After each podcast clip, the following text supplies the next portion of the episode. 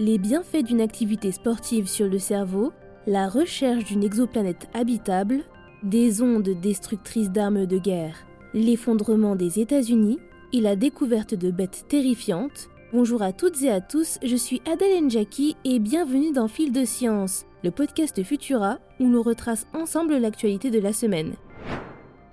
Muscler son corps pourrait muscler son esprit. Selon une nouvelle étude américaine, pratiquer une activité physique modérée et de façon régulière suffirait à préserver sa santé cérébrale. Les chercheurs affirment ainsi que les régions du cerveau responsables de la mémoire, de l'apprentissage ou encore des capacités de décision s'en trouveraient en meilleure forme. Une nouvelle qui laisse à penser qu'une bonne pratique sportive pourrait avoir de potentiels effets neuroprotecteurs sur le cerveau humain. Pour étudier les relations entre l'activité physique et la santé cérébrale, les scientifiques auraient fait passer des examens par IRM à un groupe de 10 125 personnes présentées comme étant en bonne santé et dont la moyenne d'âge aurait été de 53 ans. Les radios auraient donc dévoilé que le volume cérébral des participants étant sportifs, soit les trois quarts des intervenants, était plus important que les autres. Si les chercheurs soutiennent qu'un gros cerveau ne garantirait pas forcément d'une fonctionnalité cognitive accrue, ils estiment cependant que l'on peut considérer cela comme étant un bon indicateur de l'évolution des capacités cognitives.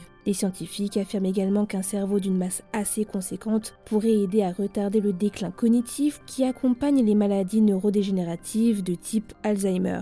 Si vous aviez arrêté toute pratique physique, reprendre une activité sportive pourrait être la meilleure résolution de cette nouvelle année.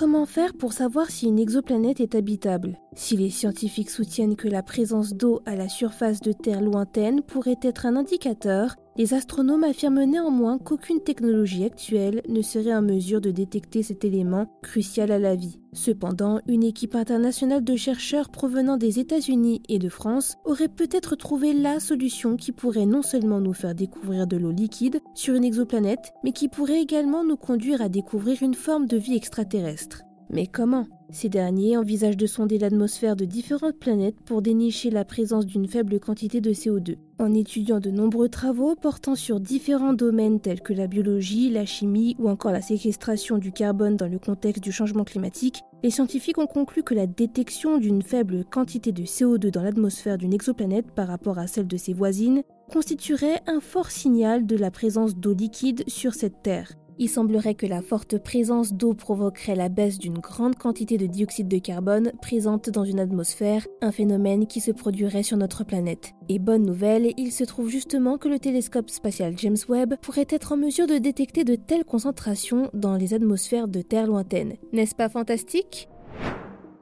Et si une force invisible était capable de détruire des armes de guerre? L'armée américaine compterait développer et tester un système d'antenne micro-ondes censé détruire à la vitesse de la lumière drones et missiles dans des zones de combat. Si de multiples puissances militaires se tournent progressivement vers les AED, des armes à énergie dirigée, un système capable de propager un faisceau d'ondes électromagnétiques vers une cible pour perturber son fonctionnement ou pour la neutraliser, les États-Unis seraient en avance sur le domaine. Les Américains auraient d'ailleurs scellé un contrat de 31,3 millions de dollars avec l'entreprise Raytheon, spécialisée dans le secteur de la défense, pour que des systèmes prototypes soient délivrés à l'US Navy et à l'US Air Force dans le cadre d'un programme de défense à énergie dirigée d'ici 2026. Pour en apprendre plus sur ce sujet, je vous renvoie au dernier épisode de Futuratech paru ce mercredi sur Fil de Science.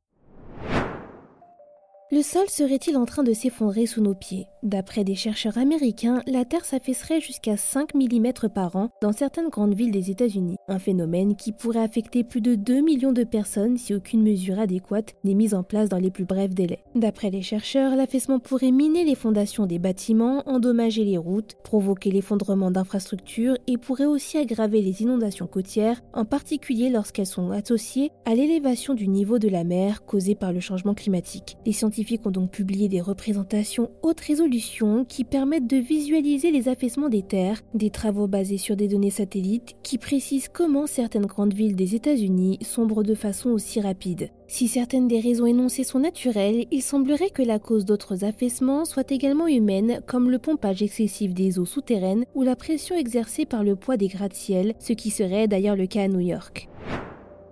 On termine ce fil de science avec une découverte stupéfiante. Des chercheurs auraient découvert au Groenland les fossiles de vers de 30 cm de long. Surnommés par les scientifiques Timor Bestia en latin, soit bête terrifiante, ces vers, datant de 518 millions d'années, seraient classés parmi les plus grands animaux nageurs du début du Cambrien. Cette découverte viendrait donner davantage d'informations pour comprendre l'évolution de ces vers sagittaires, à l'allure imposante, ornés de nageoires sur les côtés de leur corps, d'une tête distincte avec de longues antennes et de mâchoires massives à l'intérieur de leur bouche. Bien conservés grâce aux conditions climatiques qui règnent au Groenland, l'analyse des fossiles montrerait d'après l'équipe à l'origine de cette découverte que les anciens écosystèmes océaniques avaient certainement une chaîne alimentaire qui permettait l'existence de plusieurs animaux prédateurs. Retrouvez les images de cette bête terrifiante et le reste de nos actualités sur Futura.